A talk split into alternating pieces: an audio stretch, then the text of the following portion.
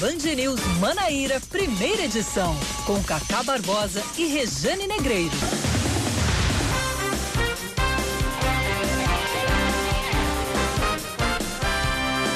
9 horas 29 minutos em João Pessoa. 9 horas 29 minutos na Paraíba. Bom dia, bom dia, bom dia. Hoje é sexta-feira, é dia 7, 7 de agosto de 2020. Começando mais um Band News Manaíra, primeira edição. Comigo, Cacá Barbosa. E com ela, sempre ela, Rejane Negreiros. Bom dia, Rejane. Bom dia, Cacá. Bom dia a todos vocês que estão aqui com a gente. Beijo grande. Hoje é sexta-feira, sextou. Eu queria mandar um beijo especial para meu irmão Regis. Feliz aniversário, mano. Ah, é 7 de agosto? Né? Não, ontem eu não dei aqui, eu queria deixar muito registrado. Porque, sabe aquele. Ele é o mais novo dos homens. Ah. E a gente era parceiraço em tudo. Sei. Né? Ele era meu parceiro na dança de salão, ele era meu parceiro nos esportes, né? E tá completando prima, completou uma primavera, então que Deus te abençoe. Foi ontem. Foi ontem, que Deus te abençoe. É, te dê direcionamento sempre no bem, te guarde no bem, te proteja de todo mal. Que assim seja. E, e é isso que eu desejo para todo mundo que está acompanhando a gente também na Band News FM Manaíra. Hoje eu acordei mais feliz que nunca. Sabe por quê? Ah. Como diz a canção, é melhor ser alegre que ser triste. A alegria é a melhor coisa que existe. É assim como a luz no coração. Hum. Vamos, vamos de Ela, Vinícius é, de Moraes. É, é, dois dias seguidos que é é, meu Jesus, rapaz. É, hoje, hoje, hoje eu tô com a corda toda e não tô bamba. Vamos embora. Vamos embora, os destaques desta sexta-feira, que hoje é sexta. Né? 7 de agosto de 2020, vamos que vamos.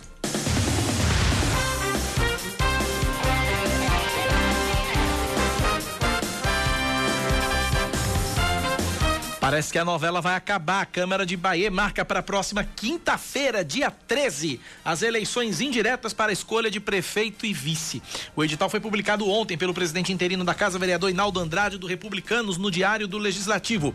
Os interessados em concorrer às vagas de prefeito e vice devem registrar candidatura até às três da tarde de hoje.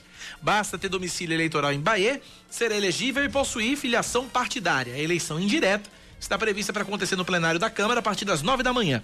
Os eleitos tomam posse durante sessão solene no sábado, dia 15, às sete da noite. É isso aí, a gente vai seguindo com outros detalhes, outros destaques aqui para você, porque uma nova auditoria da Controladoria Geral da União aponta 10 mil novos servidores públicos que receberam ilegalmente o auxílio emergencial na Paraíba.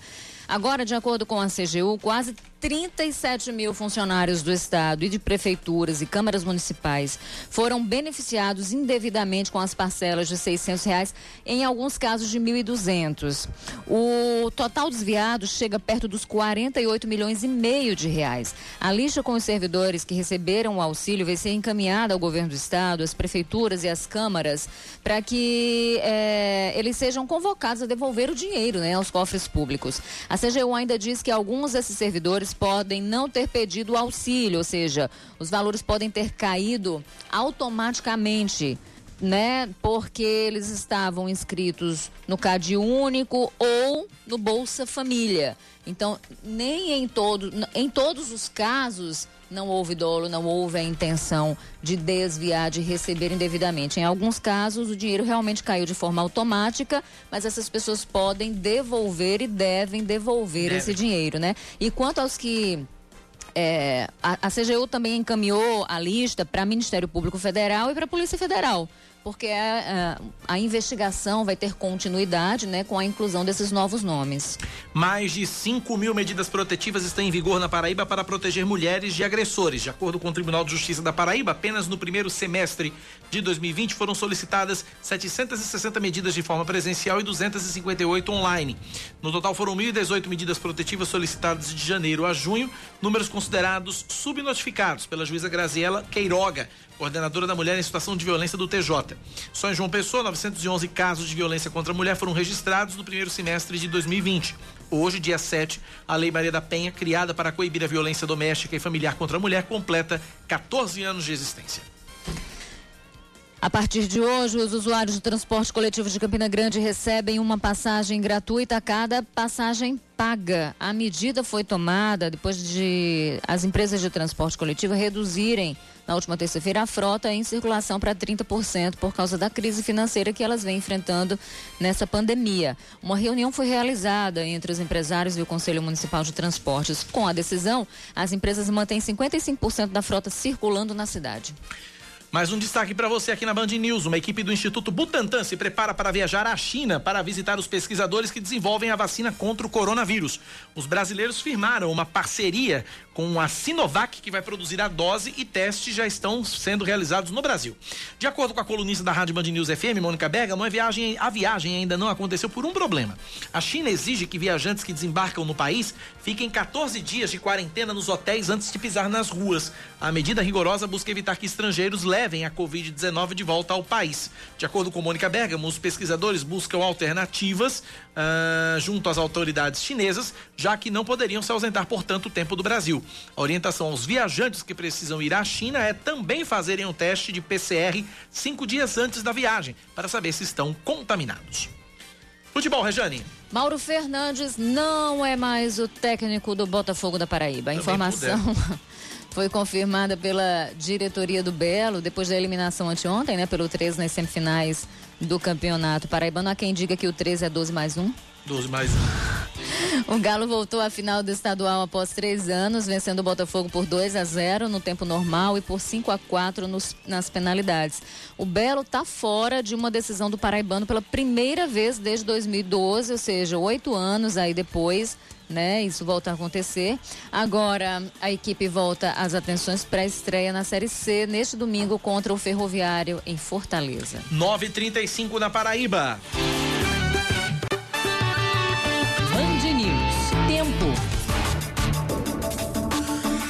A sexta-feira na capital paraibana, de acordo com a meteorologia, deve ser de sol com chuva pela manhã, diminuição de nuvens à tarde e pouca nebulosidade à noite. Mínima de 22 graus, máxima de 29, 27 graus neste momento na capital paraibana. Em Campina Grande, nossa rainha da Borborema, a semana termina com previsão de sol entre nuvens e nada de chuva. Mínima de 18 graus, a máxima é de 29 e os termômetros em Campina marcam agora 24 graus. Esquentou, no... subiu um grau, subiu é... um ponto. 9,36 agora.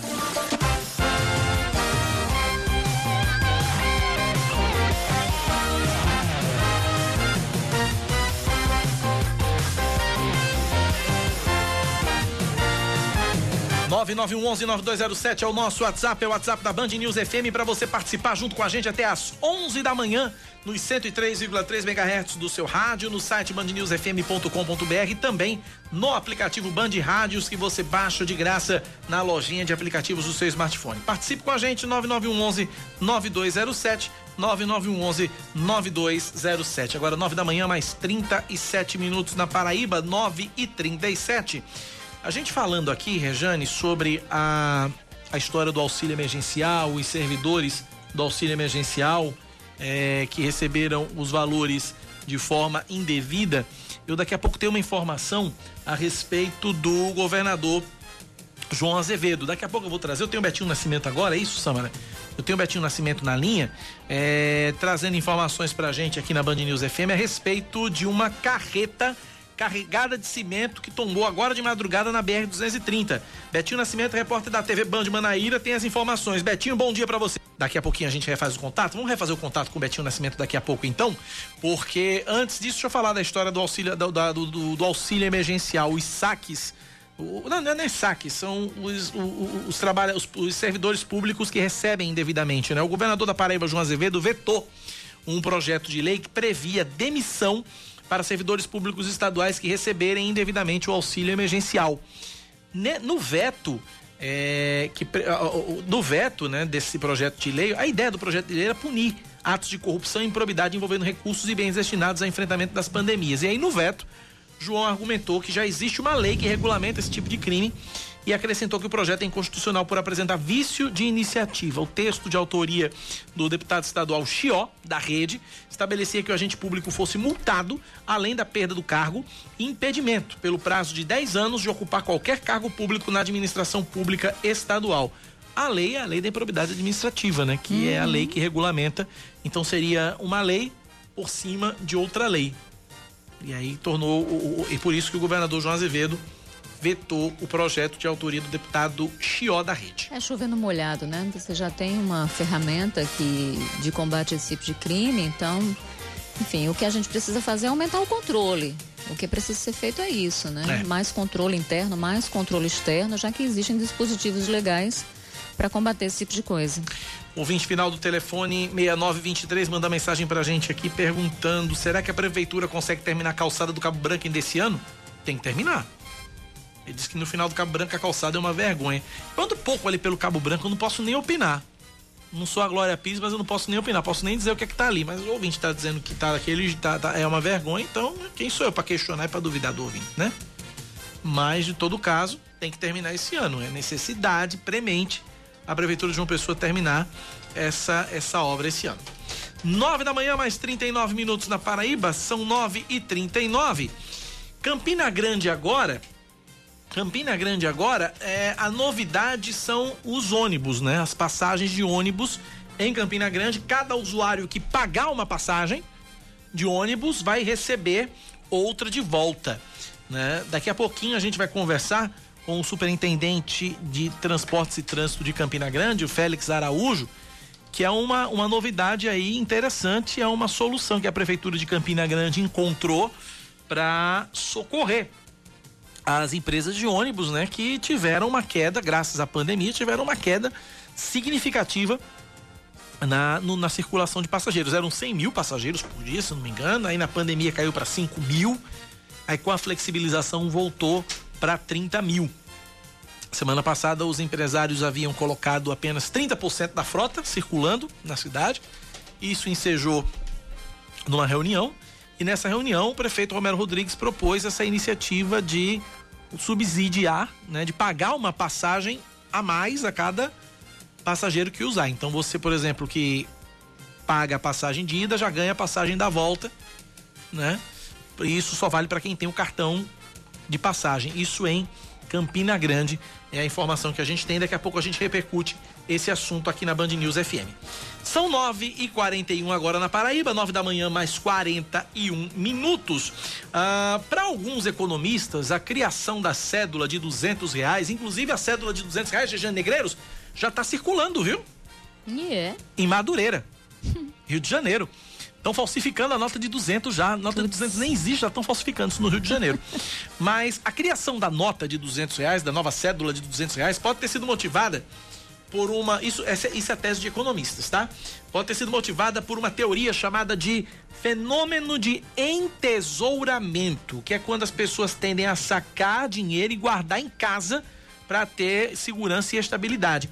Aqui na capital, muitos trabalhadores já sabem que não vão ver sequer a cor da nova cédula, né? Porque é, já é difícil pegar numa nota de 100 ali pegar na nota de 200. Leandro Oliveira tem as informações.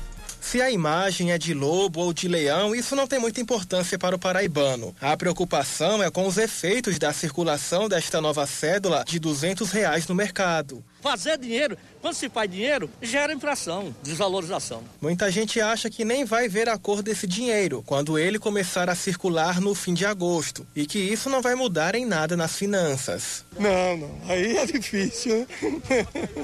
Fui pegar minha aposentadoria, já vou pagar umas contas e vou pro supermercado fazer a feira e tchau. Mas por que, que fizeram essa nota se não vai mudar nada? O doutor em economia Nelson Rosas explica que a medida não prevê o aumento da inflação no país. Há uma teoria que diz que se se aumenta muito o volume de dinheiro em circulação, a inflação dispara. E tem argumentos fortes para justificar essa teoria. Né? Se você tem um certo volume de pagamentos a ser feito e você tem uma quantidade muito grande de dinheiro para fazer esse, esses pagamentos, ah, haverá uma, uma normal elevação dos preços. Há outra teoria que, que nega essa, essa afirmação e diz que não, que isso não tem influência nenhuma. Se é o próprio país que emite o seu dinheiro, o volume de dinheiro em circulação não provocaria aumento de preço. De acordo com o Banco Central, a nova cédula vem atender uma demanda do consumidor brasileiro. É que a pandemia do coronavírus e o medo do futuro da economia do país fez a população voltar a praticar o entesouramento, a prática de guardar dinheiro em casa. Com a pandemia, as pessoas pessoas ficaram temerosas e começaram a guardar mais dinheiro em casa, por precaução, porque pode precisar de dinheiro para o tratamento da doença, em parte para fazer uma poupança, já que não pode sair. A quarentena obriga as pessoas a ficarem em casa e reserva esse dinheiro para as emergências. E, portanto, as pessoas estariam retirando uma quantidade maior de dinheiro e esse dinheiro não estaria voltando à circulação. Além disso, o benefício do auxílio emergencial de 600 reais também estimulou a maior distribuição de dinheiro em papel. Em março, antes do auge da pandemia, a quantidade de notas nas mãos do brasileiro era equivalente a aproximadamente 216 bilhões de reais. Segundo o Banco Central, Central, depois de março, esse montante começou a subir rapidamente e agora está em 277 bilhões de reais.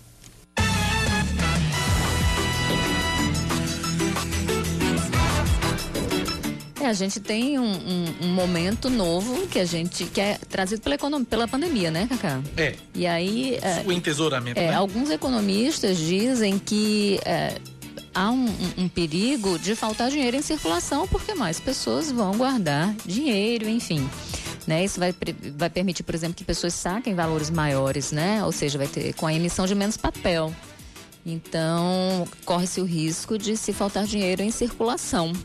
E a gente também vive, muitos, muitos têm questionado, porque a gente vive um momento de digitalização, né? É. De cada vez mais movimentações digitais, cada vez menos. Cada vez menos dinheiro de papel circulando. Né? Exatamente. Né?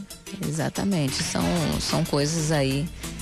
É, são, são análises que estão circulando também no meio de tudo isso, né? E existem questionamentos com relação a essa questão do Banco Central, essa decisão do Banco Central, né?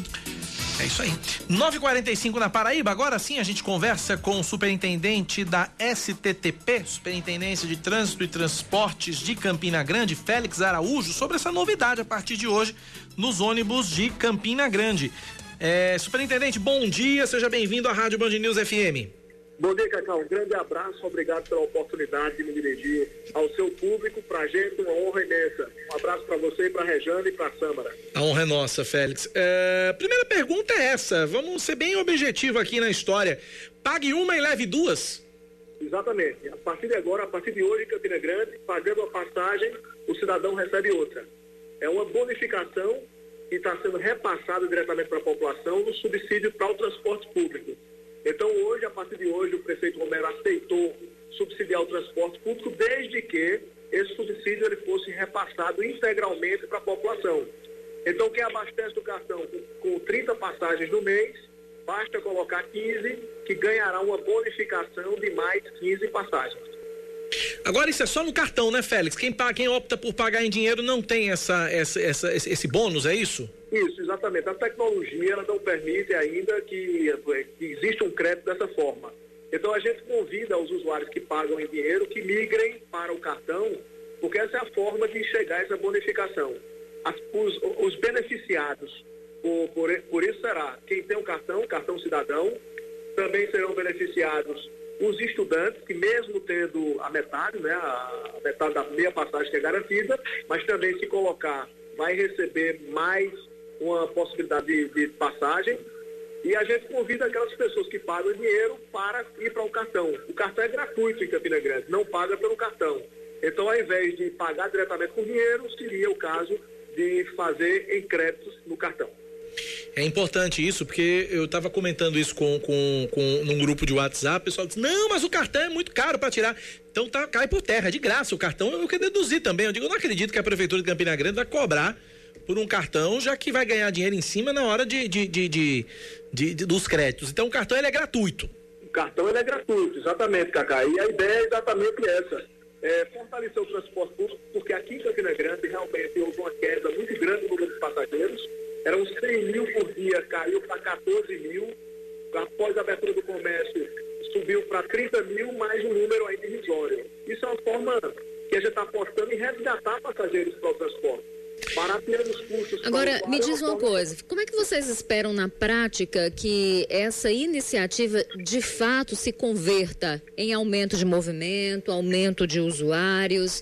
Né? Como é que vocês chegaram, por exemplo, a esse modelo, a acreditar que realmente isso vai ser interessante, que na prática isso vai funcionar? Olha, veja, veja bem, Regina, as empresas pediam o subsídio e vem num processo de pedido há um longo tempo, mesmo antes da pandemia. Só que para a gente fazer isso, a gente entendeu que a única forma seria se a população fosse diretamente beneficiada com esse recurso da prefeitura. E a forma que a gente encontrou foi repassando através de passagens de ônibus para a população. Então, o entendimento é que, assim, de certo modo, garante o investimento no transporte público e a possibilidade de, com isso, algumas pessoas optem, já que tem uma passagem a mais, de retornar ao sistema de transporte público. É uma análise técnica que será feita no decorrer dos próximos dias. Esse subsídio dura exclusivamente o período da pandemia, para que a gente possa passar por esse momento em que, em que todos estão em dificuldade, tanto o público como o transporte público, como também a própria, a própria sociedade. As pessoas estão também em dificuldade, é uma forma de beneficiá-la em seu trajeto bairro-centro, centro-bairro, através do transporte público. Félix, hoje vocês estão com um pouquinho mais da metade da frota circulando, né? E existe uma previsão para que essa circulação ela seja normalizada, ou seja, toda a frota ela seja colocada nas ruas? É, Regina, esse é o grande drama, para ser sincero com você, que a gente está vivenciando. Quando caiu o número de passageiros, caiu também o número, a frota circulando. A gente permaneceu em Campina Grande com 30% da frota, embora só tivesse 14% dos usuários. Subiu então para 30% dos usuários e nós subimos para 55% da frota. Então não teve uma resposta de passageiros ainda para justificar o aumento da frota, muito embora algumas comunidades precisem do ônibus e a gente não conseguiu ainda chegar lá. A gente acredita que com, com essa parceria, com pessoas beneficiadas, isso possibilita também ampliar ainda mais a frota, porque nesse trabalho que a prefeitura tem feito de combate ao coronavírus, não é interessante a gente ter ônibus superlotados. Então a gente espera que na linha de do diálogo a gente possa ir gradativamente também subindo esse número, esse percentual da frota na nossa cidade. Ô Félix, quanto é que isso deve custar para a prefeitura esse subsídio eh, de uma passagem, pagando uma passagem a mais a cada passagem comprada? Quanto é que isso deve custar para a prefeitura? Cacá, a gente vai estimar isso quando fechar o dado desse mês. Porque a gente tem que saber quantas pessoas vão utilizar essa bonificação. Até porque tem um detalhe que é importante, a gente até pede o apoio da imprensa nessa, nessa informação, que é o seguinte, esse bônus ele não é acumulável para o mês seguinte. Há um fechamento dessa bonificação no final de cada mês.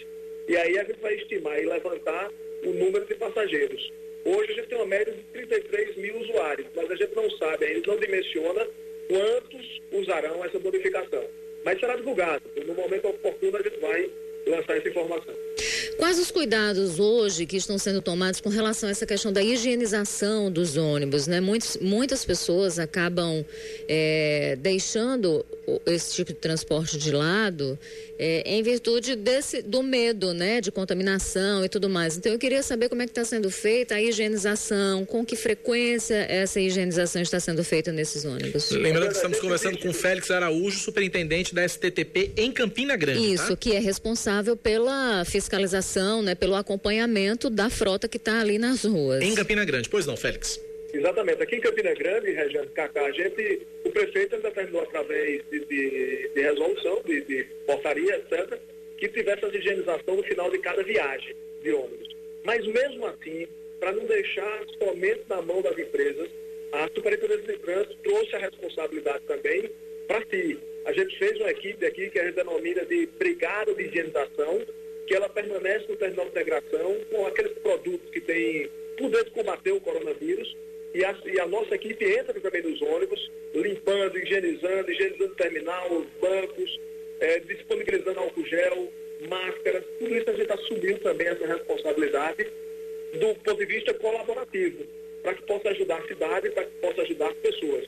A gente tem tido um resultado muito positivo com relação a essa equipe, que inclusive está sendo chamada para outros locais. E a gente tem atendido não somente o transporte público, mas também outros pontos da cidade. Félix, você falou na, no terminal de integração. O terminal de integração hoje virou, parece que virou só ponto de passagem, né? Porque agora a integração é em qualquer ponto da cidade. Fala um pouquinho pra gente. A gente deu um passo a mais aqui em Campina Grande no sentido de, através do cartão, você poder fazer a integração em qualquer ponto da cidade. O que é que a gente via? Determinados trajetos que podiam ser feitos sem ter que passar pelo terminal de integração, que as linhas se cruzavam em outros pontos e antes as pessoas eram forçadas a ter que ir para o terminal de integração para poder mudar de ônibus. Isso, essa realidade ela mudou. Ela, saímos saímos dessa, dessa, desse contexto de ter que ir para o terminal de integração para permitir que o usuário ele possa usar em qualquer local da cidade. Agora um detalhe, todas as linhas continuam passando pelo terminal de integração. Não houve, do ponto de vista de, de desmonte do terminal, do ponto de vista de linhas. Todas as linhas continuam passando por lá. E os usuários têm, através do cartão, a opção de também integrar dentro do terminal de integração, além de qualquer outro ponto da cidade. Com essa bonificação a mais, o cidadão tem agora não somente a passagem, a integração em 70 minutos e ainda uma bonificação que está sendo subsidiada pela Prefeitura de Campina Grande. Ô, ô, Félix, como é que foi essa reunião que definiu esse, esse, esse subsídio? Eu imagino que tenha sido uma situação muito tensa, porque o momento já era tenso. Né? Foi na terça-feira, quando as empresas de repente resolveram colocar 30% da frota. Eu queria que você falasse sobre a reunião em si que definiu e que chegou-se a esse consenso dessa bonificação. Para cá foi muito tenso, porque assim, há um certo tempo as empresas vêm é, cobrando da Prefeitura de Campina Grande subsídio, mesmo antes da pandemia. O problema é que, assim, aqui em Campina Grande eles ameaçaram paralisar, nós não aceitamos a paralisação completa da frota, inclusive ingressamos na Justiça com medida para garantir o funcionamento de 30% da frota. Funcionou porque entramos com medida judicial, a própria Superintendência de Trânsito, para manter a mobilidade mínima da cidade. Por outro lado, nessa reunião, e além da redução dos 55% da frota para 30%, em pauta demissão de aproximadamente 400, 400 trabalhadores. Então, você vê o tom como era duro dessa reunião.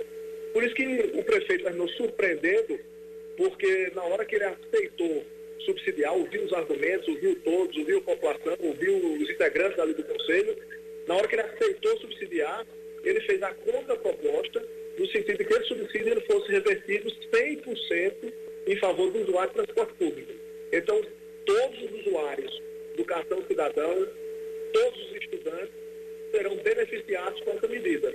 E, claro, depois que houve a aceitação do subsídio, a condição para a condução, para poder conseguir desenhar esse entendimento já foi é, melhor dialogado e, graças a Deus, foi uma decisão que vem a beneficiar não o sistema de transporte apenas, mas vem a beneficiar também as pessoas da nossa cidade. Conversamos com Félix Araújo, superintendente da STTP, Superintendência de Transportes e Trânsito de Campina Grande. Félix, obrigado pela participação. Forte abraço, até uma próxima. Cacá, muito obrigado e um abraço de admiração aqui em Campina Grande. Para você, para a Rejane, para a Sandra e para toda a sua equipe e o nosso respeito ao seu trabalho aí, jornalista, tá? Muito obrigado. Muito obrigado. Um abraço, obrigado pela participação. Tá aí, portanto, essa novidade aí em Campina Grande. Você paga uma passagem e ganha outra. Foi a forma que a, prefeitura encontrou para salvar, para tentar salvar as empresas de ônibus durante a pandemia. 9h57, vamos pro intervalo, Regiane? A gente volta já já outras notícias locais aqui na Band News. Vamos lá, a gente volta em instantes.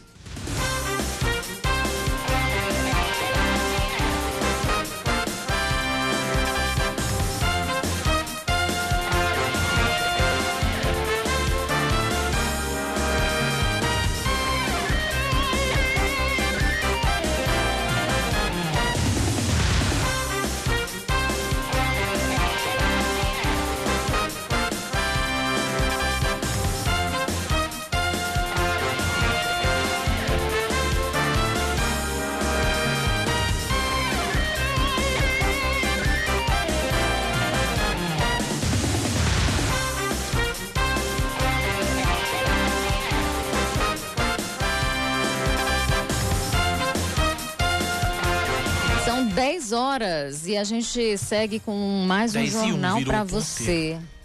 Mas a gente começou às 10. Cadê o martelão? É sexta-feira. É, pode. Pode. Martela, martela, martelo, martelão. Samara não se controla, ela fica balançando ali, ela fica, sabe? Vamos marcar uma festinha que eu vou botar uma trilha sonora, eu Quando quero puder ver aglomerar, você. né? É. Quando, Quando a gente puder. É. Vamos. É o, dia, é o dia que ela dorme na casinha do cachorro. Vai, a gente começa. pega uma sexta-feira. Hum, vai, Vamos lá. Começa. Falando de coisa séria, minha gente, olha, os Ministérios Públicos da Paraíba, Federal, do Trabalho e de Contas firmaram ontem um termo de ajustamento de conduta para que a Prefeitura de Campina Grande realize concurso público para preencher 46 vagas para médicos do Instituto de Saúde Eupídio de Almeida e também para o Hospital da Criança e do Adolescente.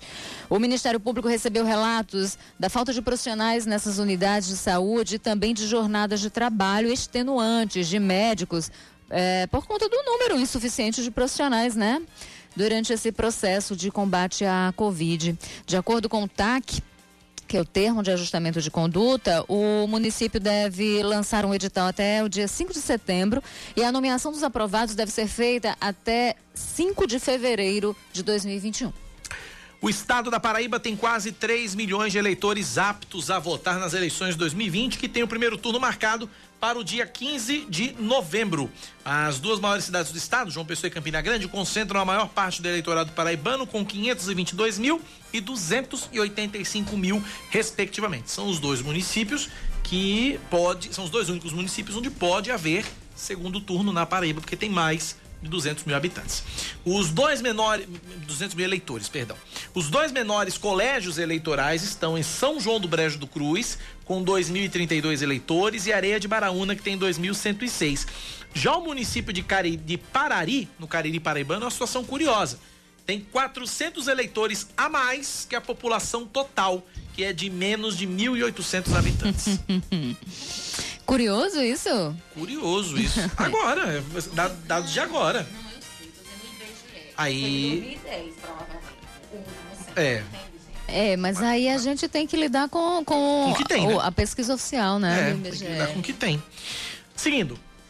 Olha, a Prefeitura do Conde Município do Litoral Sul, aqui da Paraíba, autorizou o retorno das atividades de hotelaria, bares, restaurantes e quiosques, seguindo os protocolos estabelecidos pelas autoridades de saúde. O decreto foi publicado ontem no Diário Oficial do município. Hotéis e pousadas não podem ultrapassar os 70% da capacidade. O setor turístico é uma das principais atividades econômicas do município e é responsável em períodos normais né, por um movimento aí de 8 mil veículos aos sábados e em torno de 10 mil aos domingos. Ulá lá. A Secretaria Estadual de Saúde confirma 796 novos casos de Covid-19 na Paraíba entre quarta-feira e ontem. Também foram registradas mais 23 mortes, sendo que oito delas de fato ocorreram em 24 horas. No total, o número de pacientes que testaram positivo para o coronavírus subiu para 87.867, com 41.746 recuperados e 1.945 mortos. A ocupação de leitos de UTI no estado é de 53%. Na Grande João Pessoa, o índice de ocupação de leitos de UTI para adultos chega a 59%, em Campina Grande 40% e no Sertão 78%. Entre quarta e ontem, o índice de isolamento social foi de apenas 39,66%. Tem isolamento social? Não, não Pelo menos mais, por né? aqui eu não tô vendo. Não, não tem. Né? A não sei as pessoas que já ficam em casa normalmente, agora em outras cidades, né? De repente, enfim, mas aqui tudo normalíssimo. Todo mundo voltou ao trabalho, teletrabalho. Ontem eu precisei, ontem eu precisei ir na loja da minha operadora de telefonia para resolver um problema pessoal que só resolvia na loja. E é no Manaíra Shopping. Uhum. Muita gente. Sim. Muita gente. Sim, Não tinha fila do lado de fora para entrar, mas tinha muita gente. Reflexo também no Dia dos Pais, né? É, e o trânsito só não está mais pipocado porque as aulas estão Não, estão suspensas. suspensas. Né? Enfim. Olha, o Ministério da Saúde registra 1.237 novas mortes por coronavírus em 24 horas. É impressionante como a gente não está saindo disso, né? Não, Sempre não tá. números altíssimos. Ao todo, o país tem já 98.493 vítimas desde o início da pandemia. Em relação aos casos, foram 53.139 novos infectados. Desde março, o governo federal já contabilizou aí 2 milhões 912 mil 212 registros de Covid-19, com mais de 2 milhões e 45 mil curados.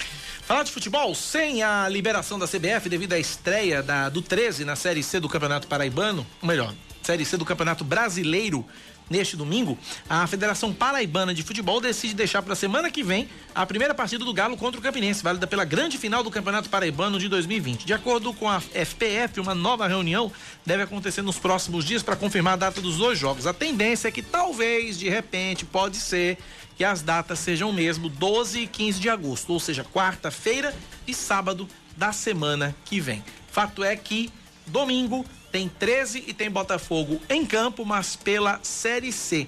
O 13 enfrenta o Imperatriz do Maranhão em Campina Grande e o Botafogo enfrenta o Ferroviário em Fortaleza, na Arena Castelão. 10 da manhã, 6 minutos, agora na Paraíba, 10 e 6. Nosso WhatsApp continua à sua disposição no 9911-9207, 9911-9207. A gente volta a falar sobre a famosa lista da CGU. Ah, já tá na linha já? Já tá na linha? Você foi embora com a maior cara desolada, achando que a ligação tinha caído? Então a gente muda o assunto, vamos falar de eleições.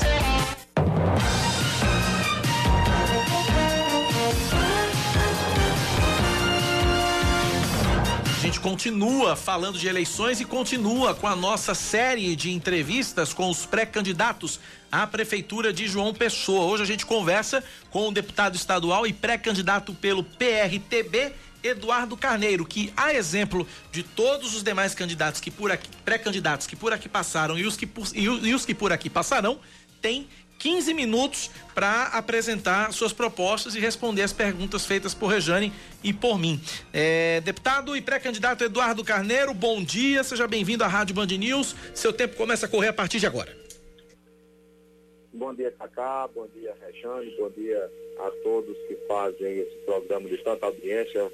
Muita saudade de vocês, não tive nesse período de pandemia a oportunidade de estar presencialmente participando, mas é uma honra poder mais uma vez participar do programa com vocês, dessa vez em uma nova modalidade por telefone. Estou à sua disposição. A primeira pergunta é para todos os candidatos, é a mesma. Por que Eduardo Carneiro quer ser prefeito de João Pessoa? Acá, primeiro, pela experiência que nós já temos na cidade de João Pessoa, de duas oportunidades como, como vereador dessa cidade, eleito praticamente é, deputado estadual por João Pessoa, e, como todos sabem, a Câmara Municipal é a caixa de ressonância da população. Ela recebe todas as demandas e nós, como a época vereadores, procurávamos a resolutividade a tudo isso.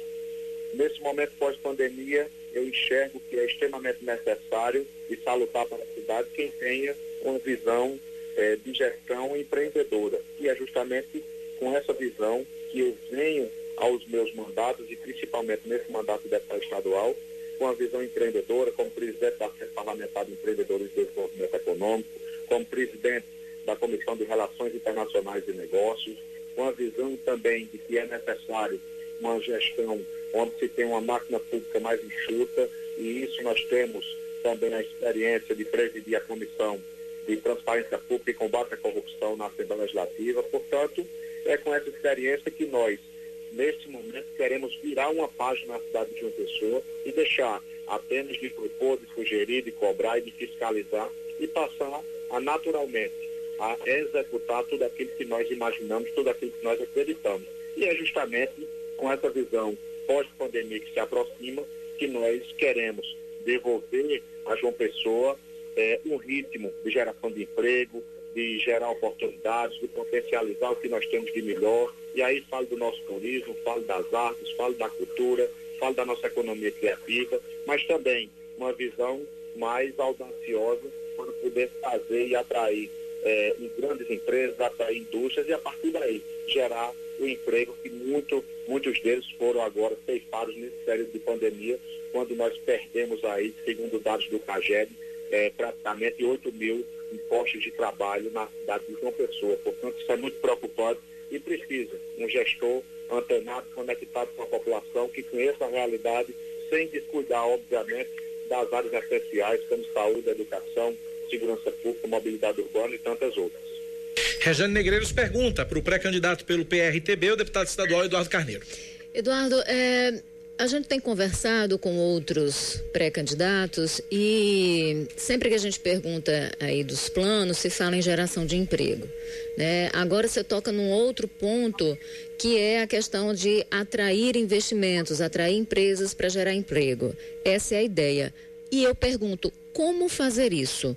Na prática, como é que se transforma essa ideia em realidade? E de fato a gente é, consiga transformar isso em, em números, né? Que, que se traduzam em emprego, que se traduzam em circulação de moeda, em melhoramento do PIB?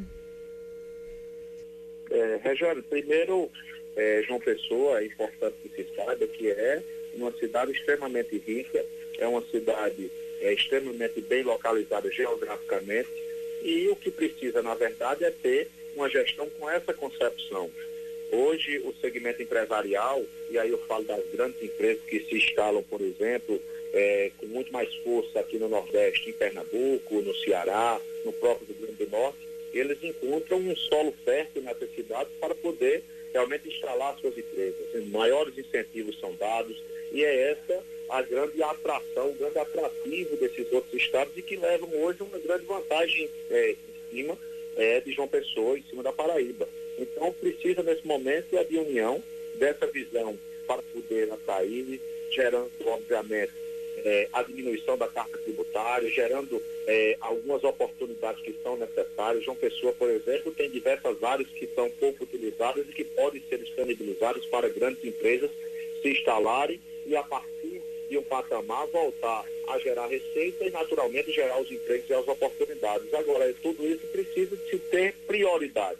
Né? Prioridade é, no desenvolvimento econômico quando a gente fala do ponto de vista do turismo, onde João Pessoa ela tem um potencial é, fantástico, não só do turismo litorâneo, mas do turismo histórico, e isso por si só já tem a capacidade de atrair grandes é, redes de hotéis, de atrair é, resorts, de atrair uma cadeia produtiva toda que está por trás de tudo isso, e isso gera emprego, renda e oportunidade, é, e atrair por conta também da nossa história, atrair as artes. Eu por exemplo, no ano passado, no meados do ano passado, outubro de 2019, eu tive é, em Los Angeles, representando a Assembleia Legislativa e a Paraíba, e nós apresentávamos é, as nossas potencialidades é, da Paraíba inteira, mas muito notadamente de João Pessoa, e os empresários daquela, daquela, daquela região, da Califórnia, eles ficaram impressionados com as potencialidades que nós temos, com as belezas naturais e com como é pouco utilizado e explorado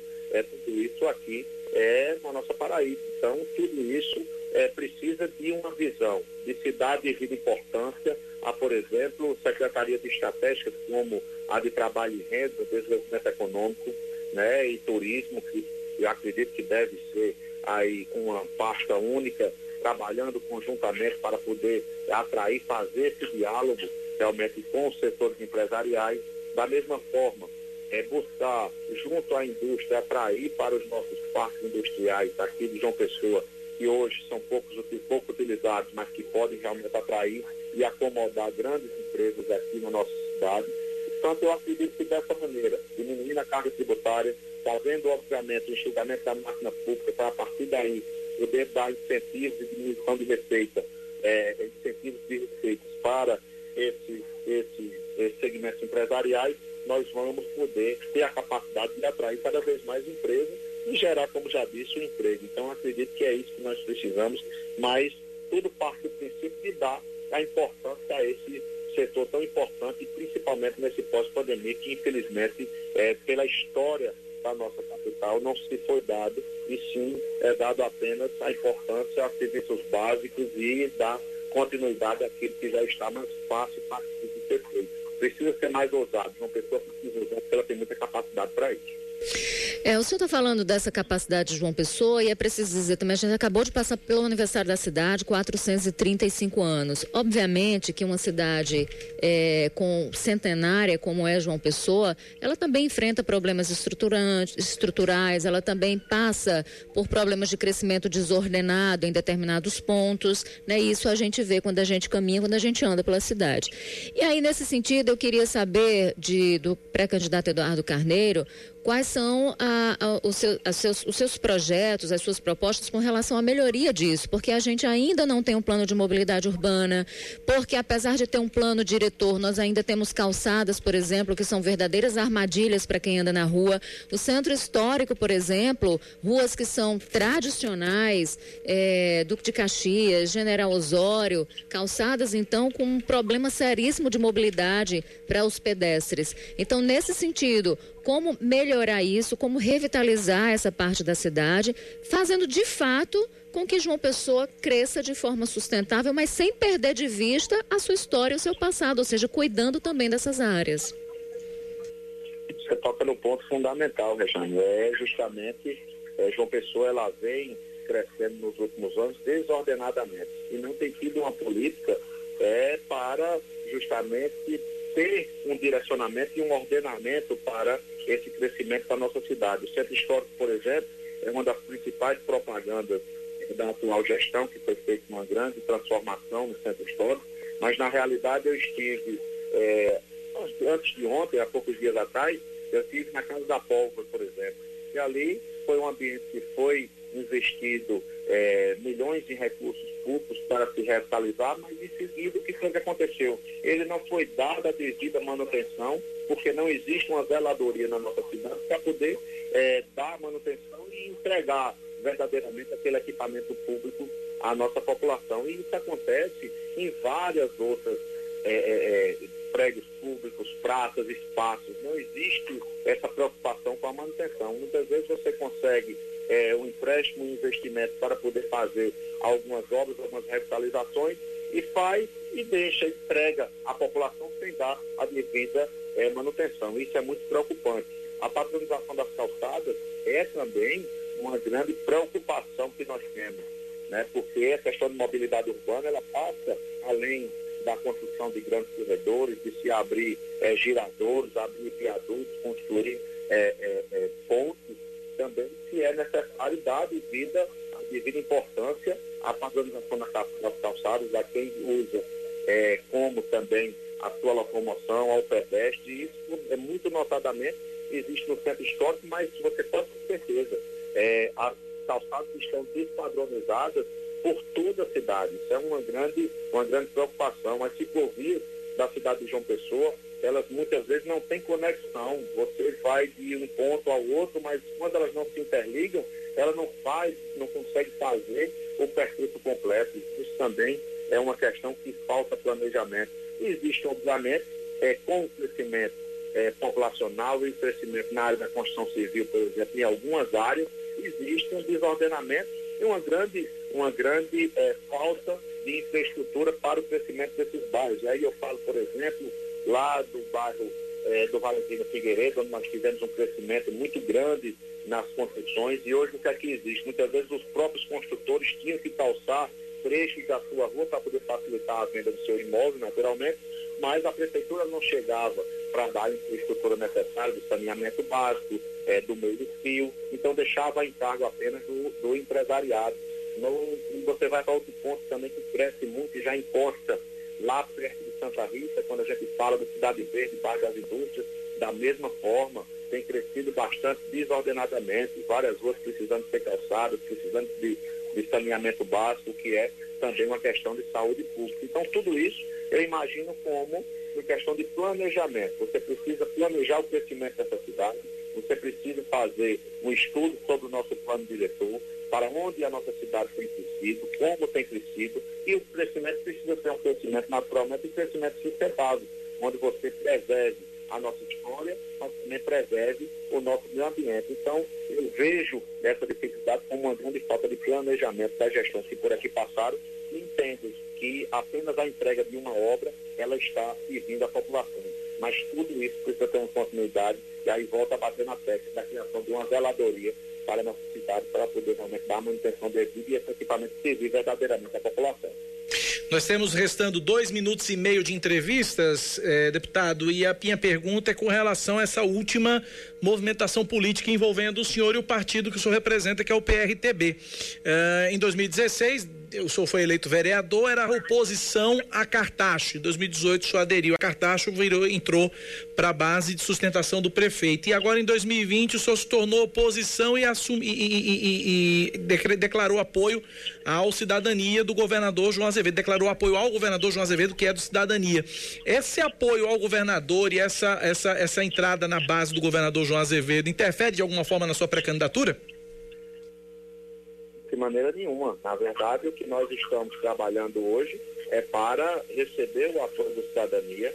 Eu, a partir do momento que me, me coloco como é, da base aliada do governador, naturalmente eu me, eu me torno uma opção também para o governador João Azevedo, que tem dentro do seu arco de aliança algumas candidaturas que nós hoje já conversamos que é necessária a unificação dessas candidaturas, a candidatura que nasce no seio do próprio Cidadania, é, temos outra, outras pré-candidaturas, como no PPB, como no nosso partido, então nós precisamos unificar essas candidaturas para transformar numa candidatura forte, obviamente, e é, tratando e trabalhando sempre respeitando a ideologia partidária de cada um e aquela ideia que você imagina para propor a cidade. Então, e se esse apoio não vier, é, deputado? E se esse apoio não vier? Ah, nós ficou também muito claro, era isso que eu ia acabar de dizer. É, não existe, é, em nossa conversa com o governador, com todos os que fazem o governo, com quem nós dialogamos nesse momento, não existe imposição, nem imposição de, recep de, de recepção, de receber o apoio do governo e nem muito menos de nossa parte, do nosso partido, de abdicar de nossa candidatura para apoiar qualquer candidatura que seja. Nossa candidatura é uma candidatura que hoje se transforma numa candidatura muito forte, porque nós temos essa conexão com a cidade de João Pessoa, nós temos a capacidade de fazer o bom debate, a boa discussão, porque é, quem conhece João Pessoa sabe das dificuldades e ninguém melhor de quem já foi vereador dessa cidade, de quem tem realmente projetos que podem realmente mudar e transformar essa cidade para poder representar bem. Tudo isso está sendo avaliado pelo governador.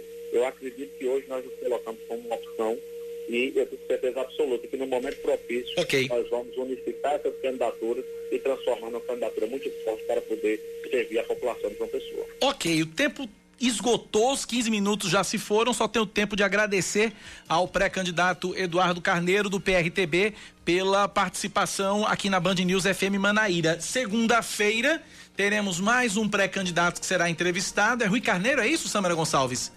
Segunda-feira é Rui Carneiro, é isso? Segunda-feira, Rui Carneiro, do PSDB, é o próximo entrevistado aqui na Band News FM, nessa série de entrevistas com os pré-candidatos à Prefeitura de João Pessoa. 10 e 23 intervalo, a gente volta já. 10 e 26 estamos de volta com mais um bloco de notícias aqui na Band News FM. A Câmara de João Pessoa aprovou ontem, com 107 emendas, a Lei de Diretrizes Orçamentárias para o Exercício Financeiro de 2021. De acordo com o relator da LDO, vereador Humberto Pontes, do Avante, 104 emendas foram apresentadas por parlamentares e três pela Comissão de Políticas Públicas. A novidade para este ano é que já consta na peça orçamentária a previsão das emendas impositivas, instrumento no qual os vereadores podem destinar recursos para a realização de obras projetos ou instituições. Um memorial digital em homenagem às vítimas da Covid-19 e aos profissionais que estão no enfrentamento da doença, instituído aqui na Paraíba por meio de uma lei estadual publicada hoje no Diário Oficial do Estado. O texto da deputada estadual Camila Toscano, do PSDB, prevê que, além dos nomes, o memorial guarde todo o registro histórico, fotos, vídeos, reportagens e outros arquivos da pandemia, cujo período vai levar em consideração o tempo de vigência do estado de calamidade pública aqui no estado. O memorial deve estar à disposição do público em caráter permanente no site do governo do estado e pode ser acessado a qualquer momento. O Cine de Campina Grande registra queda de 56% no, na procura pelo seguro-desemprego entre os meses de maio e julho. Em abril foram registrados 621 pedidos, enquanto em maio foram 1.316. Já em junho, o número caiu para 717. Em julho, 576 trabalhadores deram entrada no benefício, sendo esse o menor número dos últimos quatro meses. Outra boa notícia é que o Cine, em Campina Grande, está oferecendo 60 vagas, sendo sete para pessoas com deficiência, somadas às 600 vagas em duas empresas do setor calçadista e outras 80 em uma empresa de telemarketing. A Universidade Estadual da Paraíba divulgou ontem a segunda chamada para candidatos da lista de espera do Sistema de Seleção Unificado, SISU 2020.2. As matrículas vão ser realizadas das 8 da manhã desta segunda-feira, dia 10, até as 2 da tarde da terça-feira, dia 11. Os contatos das coordenações dos cursos estão disponíveis no site uepb.edu.br. Quem quiser fazer anúncios vinculados a políticos ou às eleições no Facebook ou no Instagram vai ter que passar por um processo de autorização. Vai ser necessário fornecer ao Facebook um documento de identidade para que a companhia localize o usuário no Brasil, além de prestar informações sobre a empresa ou a pessoa envolvida. Nos próximos dias, a rede social vai lançar um treinamento sobre o processo de autorização e como ele deve ser feito. As postagens devem ser rotuladas como propaganda eleitoral ou pago por. Os anúncios ficam disponíveis por até sete anos. Futebol, Rejane. Três jogos abrem amanhã a Série A do Campeonato Brasileiro. Fortaleza e Atlético Paranaense no Castelão, Coritiba e Internacional no Couto Pereira, Esporte Ceará na Ilha do Retiro. A Série B começa hoje com duas partidas: Cuiabá versus Brasil de Pelotas, lá na Arena Pantanal, e Confiança enfrenta o Paraná Clube no Batistão. Já a Série C começa amanhã com cinco jogos: Paysandu, Santa Cruz, no Curuzu, em Belém. É, Manaus e Vila Nova na Arena da Amazônia, São José, São Bento no Rio Grande do Sul, Ituano e Tombense em Itu e Brusque e Piranga em Santa Catarina. O Botafogo estreia domingo contra o Ferroviário no Castelão em Fortaleza e 13 contra o Imperatri Imperatriz no Amigão em Campina Grande também no domingo. 10 da manhã, mais 29 minutos agora na Paraíba, 10 e 29. Deixa eu liberar a Rejane Negreiros, que ela vai assistir a aula dela de todas as sextas-feiras, mas vou pedir somente para a Rejane trazer o destaque do primeiro plano, que começa 1 e 20 da tarde na TV Band de Manaíra. Hoje, hoje, excepcionalmente hoje, não vai ter política por elas. A Juliana é, hoje está de folga, mas a gente, ela, deixou, é, é, ela deixou uma super reportagem pra gente. E a gente vai trazer uma reportagem da Juliana Teixeira logo mais. É, a gente, claro, fala de política, a gente, claro, fala de eleições, a gente vai falar aí dessa história dos memes, sim, né? Da moeda. E essa reportagem da da Juliana é, sobre o prêmio Inovare, dado a um presídio aqui da Paraíba. Por quê? A gente vai mostrar em primeiro plano, a gente também fala sobre eleições, mas as eleições para reitor ou reitora da UFPB, para a reitoria chapas, né? da UFPB. Tem três chapas, a gente vai falar sobre isso. Então eu te espero a 1h20. Beijo grande, bom fim de semana. A gente volta a se encontrar segunda. Valeu, Se Regiane. Deus assim permitir. Amém. Até segunda-feira. 10h30 na Paraíba, vai virar o ponteiro agora para 10h31. Vamos falar das fraudes no auxílio emergencial. Sobe para mais de 36 mil o número de servidores públicos paraibanos que receberam de forma indevida o auxílio emergencial na Paraíba. O levantamento é parte do segundo cruzamento de dados feito pela Controladoria Geral da União, com base nas folhas de pagamento do governo do estado e das prefeituras e câmaras de vereadores na Paraíba.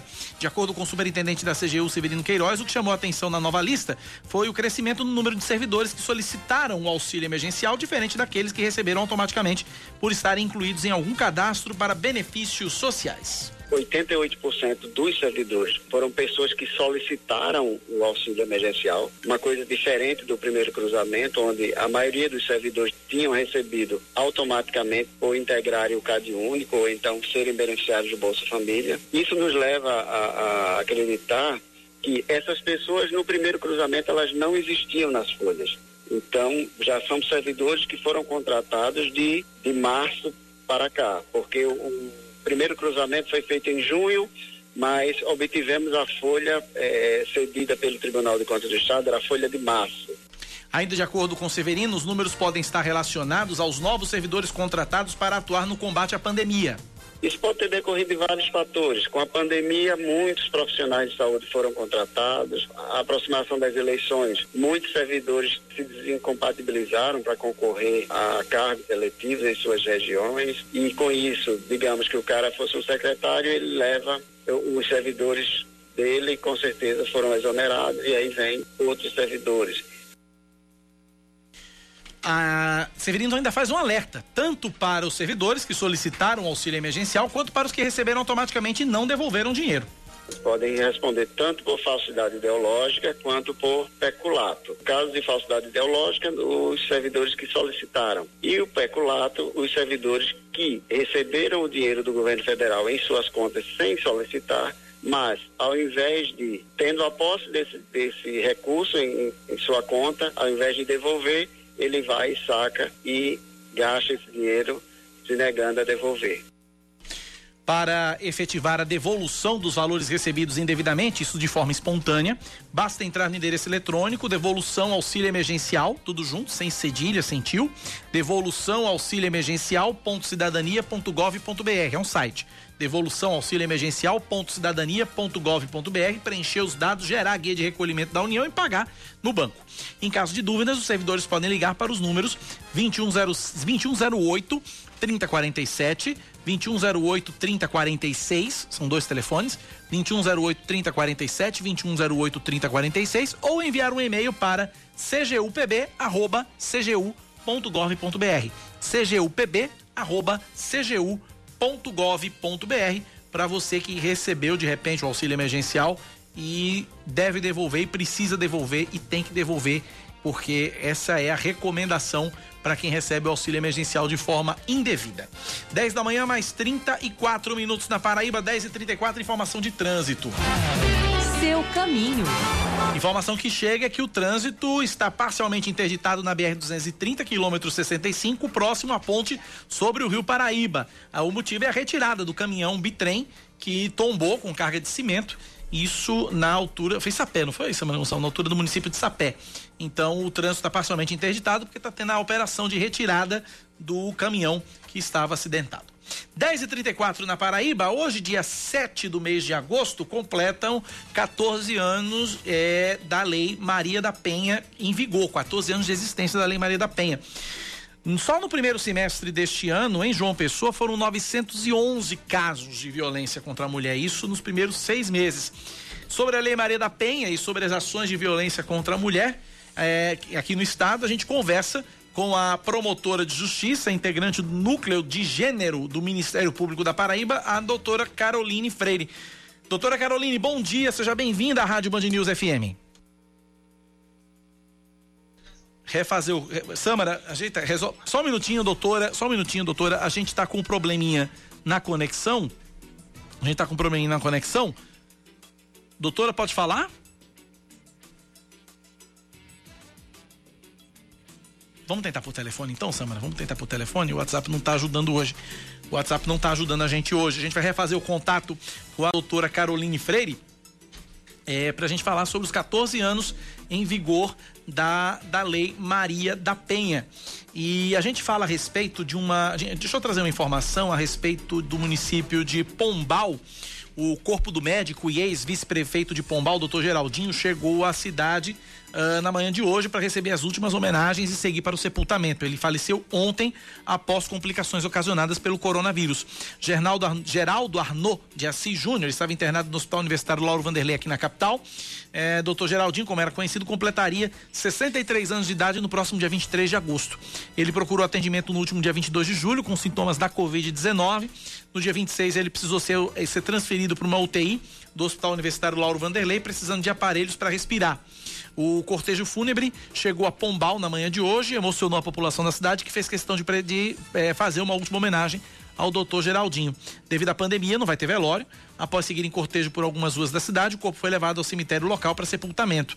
Ao passar pela UPA do município de Pombal, profissionais de saúde que trabalhavam com Geraldinho também prestaram homenagem através de cartazes e coroas de flores, clima de muita comoção no município de Pombal, devido à morte do médico e ex-vice-prefeito de Pombal, uh, Geraldo Arnaud de Assis Júnior, doutor Geraldinho. Morreu ontem em João Pessoa, vítima da Covid-19. 10 e 37 na Paraíba, 10 da manhã, mais 37 minutos.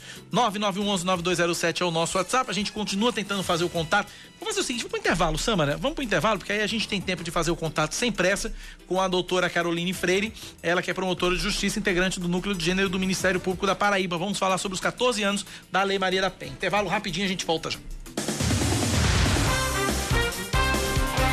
10 e 39 o custo da cesta básica cai no mês de julho em João Pessoa e em outras 12 das 17 capitais analisadas pelo Departamento Intersindical de Estatística e Estudos Socioeconômicos, o DIESE. Na capital paraibana, a queda foi de 2,95% e o valor médio da cesta foi de R$ 417,75 centavos. Dentre as capitais analisadas, a mais cara foi Curitiba, com preço médio de R$ 526,14, seguida por São Paulo, com custo médio de R$ 524,74. A cesta básica mais barata foi encontrada em Aracaju por R$ 392,75.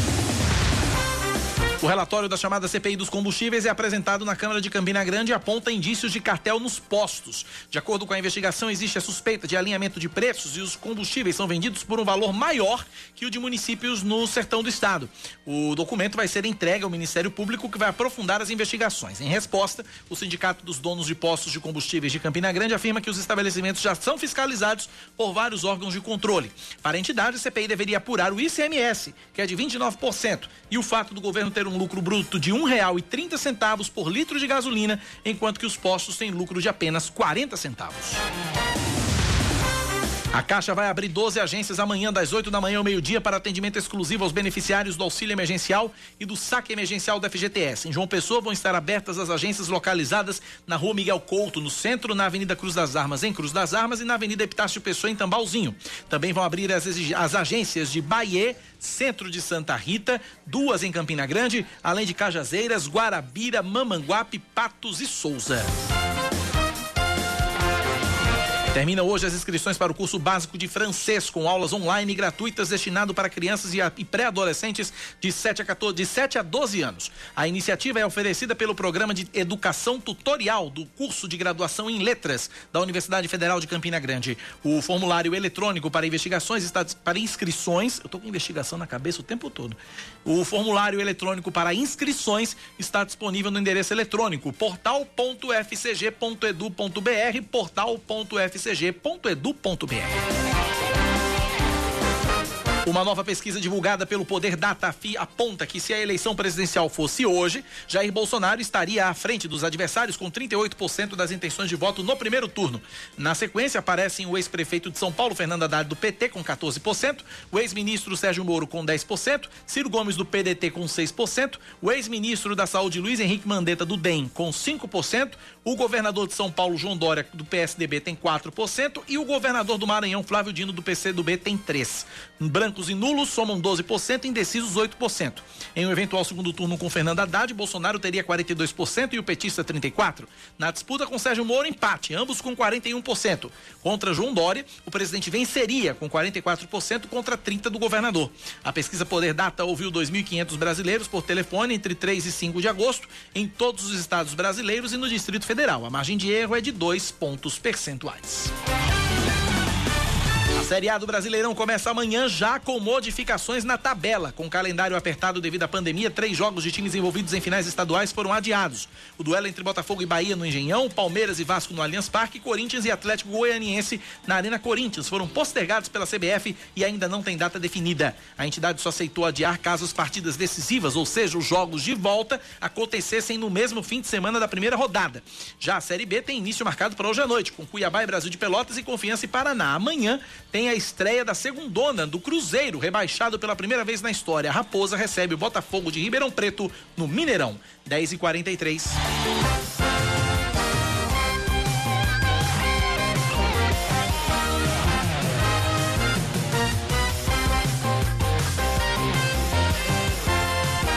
bem, contato refeito, a gente fala a partir de agora sobre os 14 anos de vigência da Lei Maria da Penha, que completados hoje, 7 de agosto. A gente está na linha com a doutora Caroline Freire, ela é promotora de justiça, integrante do Núcleo de Gênero do Ministério Público da Paraíba. Doutora Caroline, bom dia, seja bem-vinda à Rádio Band News FM. Bom dia, bom dia, Cacá, bom dia aos ouvintes. É um, um, prazer estar novamente né, falando na Rádio CBN e mais ainda na, na, nesse dia de comemoração. 14 anos da Lei Maria da Penha. Temos muito, muito a comemorar e também muito a progredir no, na seara da defesa da mulher.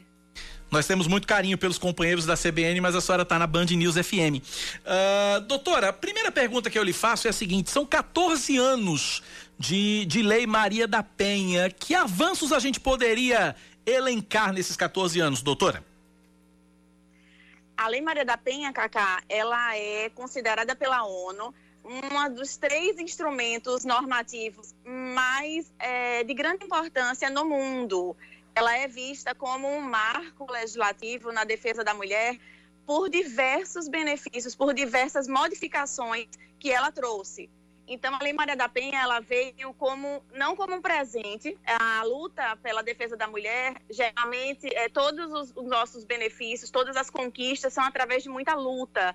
Então, a Lei Maria da Penha também, ela foi imposição devido à falta de instrumentos é, estatais de defesa da mulher no Brasil. Então, foi reconhecido pela Comissão de Direitos Interamericanos que o Brasil precisava melhorar esse esses instrumentos de política pelas mulheres. Então, ela veio com essa modificação. Ela trouxe uma carga de modificação social, é, estrutural no Estado imensa, além da modificação legislativa. Ela trouxe organismos de prevenção de políticas, como os instrumentos de, é, dos CREAS, atendendo as mulheres. Ela trouxe modificação também na questão processual. É, os crimes de, contra a mulher, eles eram tratados como crimes de menor potencial, para ter ideia. E pela Lei Maria da Penha, não se, de, não se definiu mais esses crimes como de menor potencial. Eles não seriam mais tratados nos juizados eles foram tratados em varas de competência específica.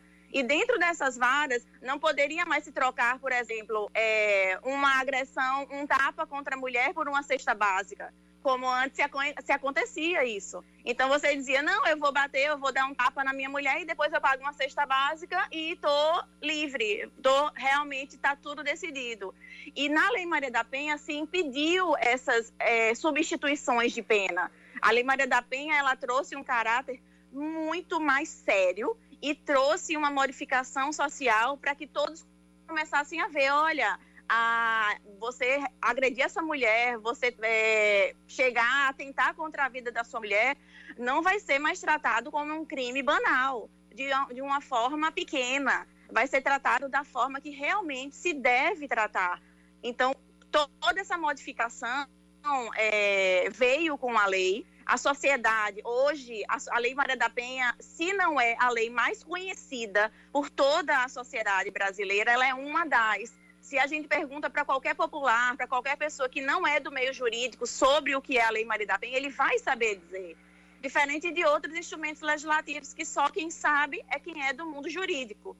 Então, tudo, é, todo esse avanço, toda essa conversa sobre a lei, ela é extremamente importante, pois causa modificação social.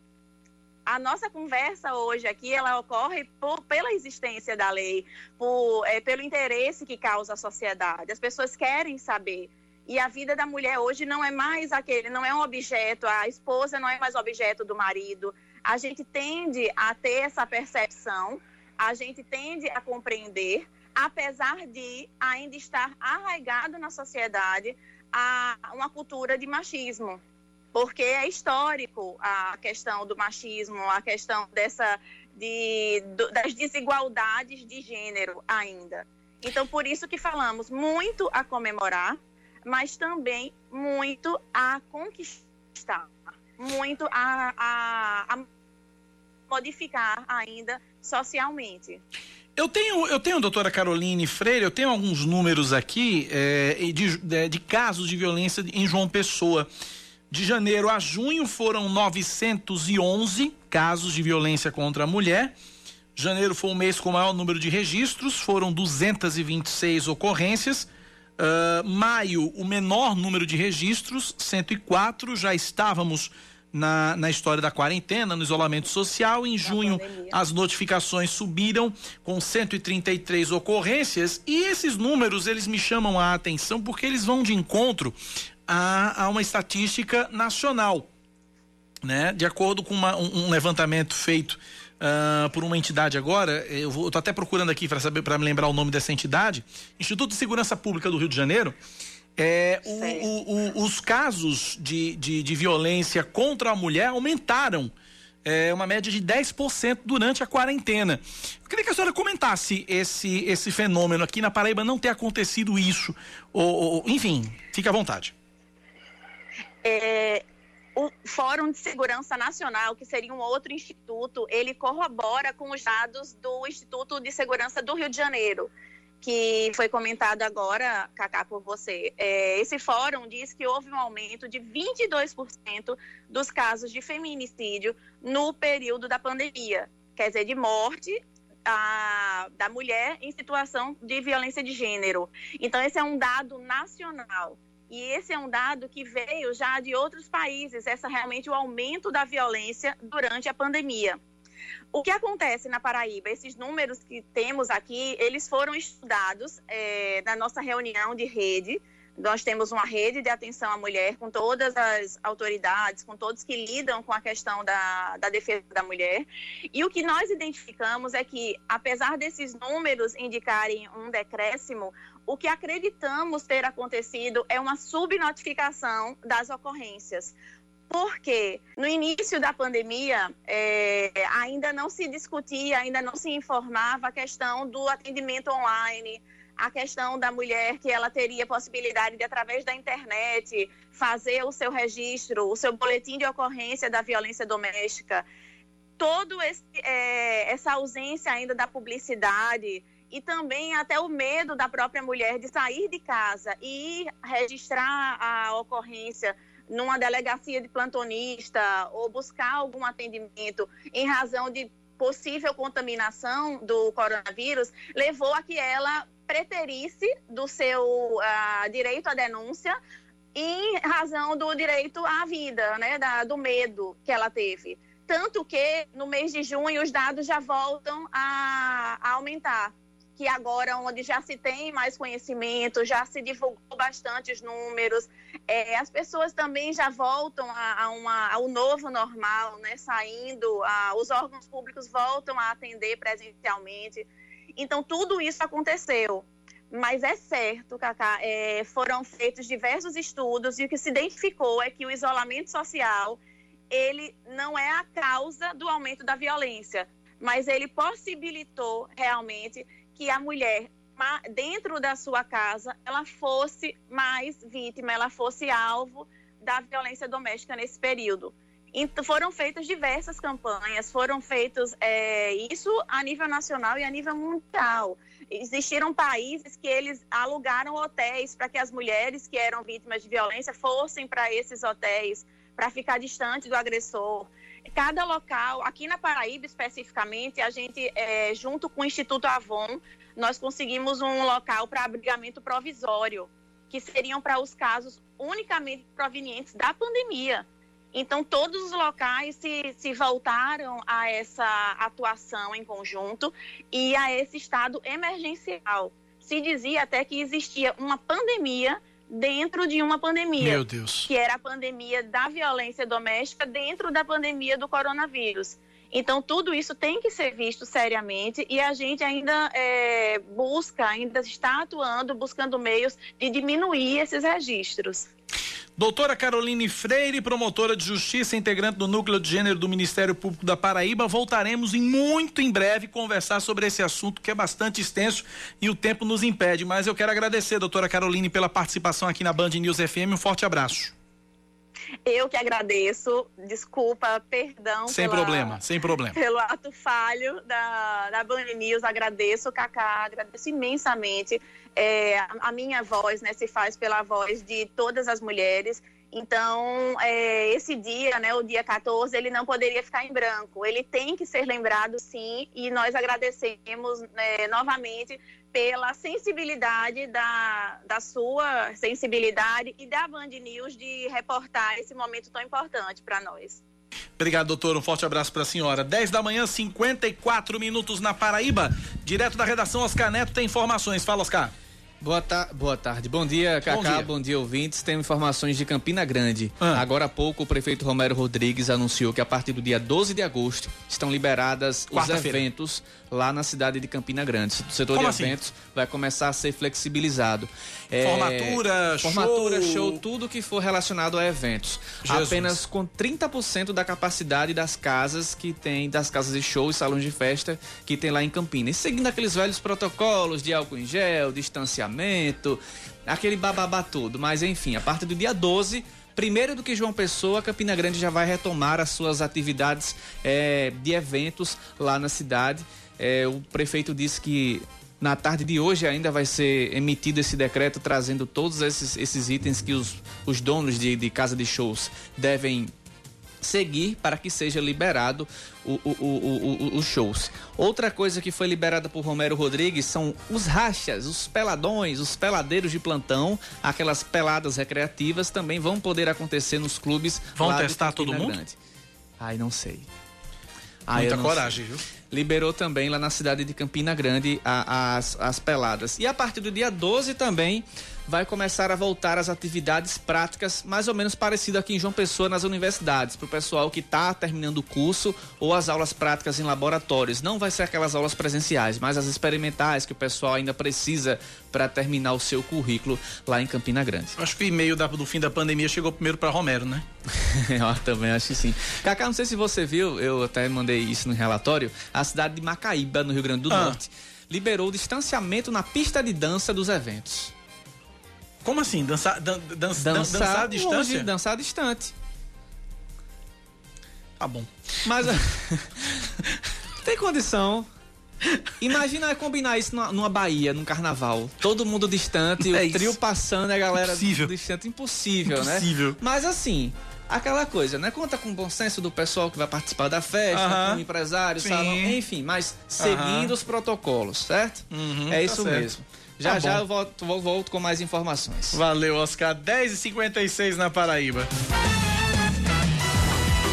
Muito bem, em homenagem à nossa capital, a gente trouxe durante toda essa semana os relatos dos nossos ouvintes que relembraram histórias que viveram na infância aqui na capital. Foi a série A João Pessoa em que eu cresci, último episódio hoje.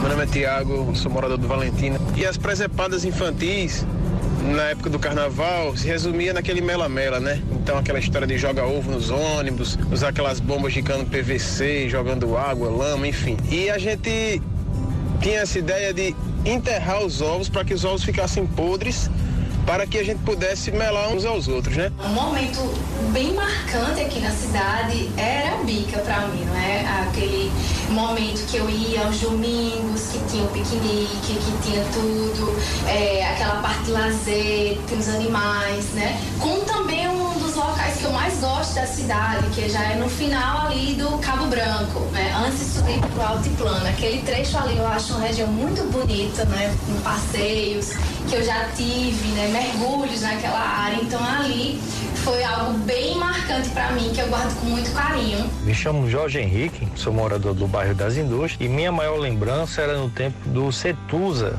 o 1001 que fazia esse circular do bairro das Indústrias até o shopping. E a vantagem de pegar esse ônibus, que eu já não queria assistir aula, é que ele quebrava muito.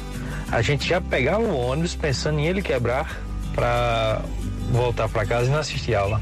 Era uma desculpa bem interessante. E também lembro muito do Parque Solon de Lucena, que a gente chamava só de Lagoa mesmo, onde existiam as barraquinhas de, de lanche Anda tapioca naquele tempo era 25 centavos cada. Todo mundo comia bem, a gente ia para a escola sem medo, muito diferente de hoje. Boas recordações.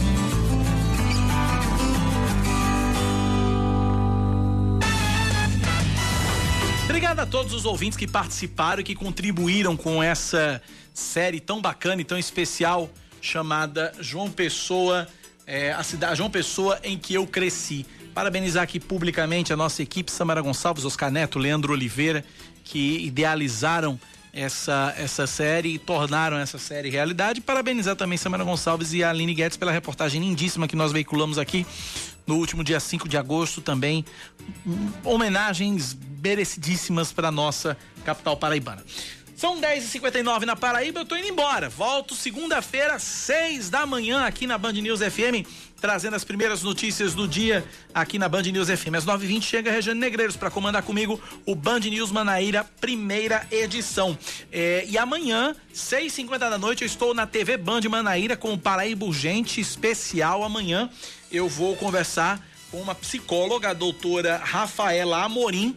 A gente vai conversar sobre as consequências da pandemia no psicológico das pessoas. Um papo muito interessante. Você que está com seu psicológico afetado por causa da pandemia, esse papo é para você. Amanhã, 6h50 na TV Band Manaíra, no Paraíba Gente. Tô indo embora. Bom fim de semana para todo mundo. Aos papais de toda a Paraíba, um feliz dia dos pais. Segunda-feira a gente volta a se falar aqui na rádio. E amanhã, 6h50 na TV Band Manaíra. 6h50 da noite, depois do Brasil, gente. Tchau. Até segunda. Valeu. Feliz dia dos pais.